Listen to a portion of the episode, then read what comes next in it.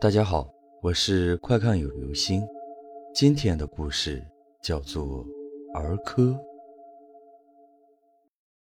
一天睡觉的时候，也许是姿势不对，或者着了风寒。第二天起床时，张三发现自己落枕了。不知道你有没有过类似的经历？晚上本来好好的，一觉醒来，却发现脖子和后脑勺部位。又僵又硬，甚至连稍微转动下都不行，脑袋只能耷拉着，像是被谁从后面猛拍了几个巴掌。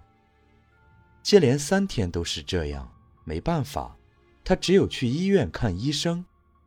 刚进医院的前庭，迎面遇见位护士，他打量了张三一眼，主动给他指路，让他上二楼。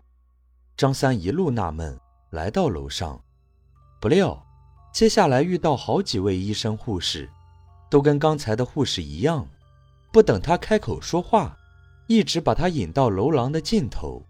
张三这才发现，自己右手边的一间诊室的门开着，上面挂着儿科的牌子。他正奇怪时，屋里一位上了年纪的女医生朝他招招手，说：“进来吧，就是这儿。”他半信半疑地走进去。医生接着问：“你的小孩是什么症状？”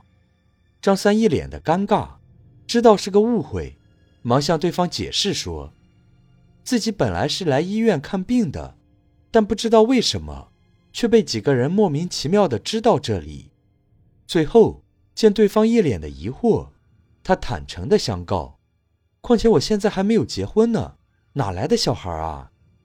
女医生听完更疑惑了。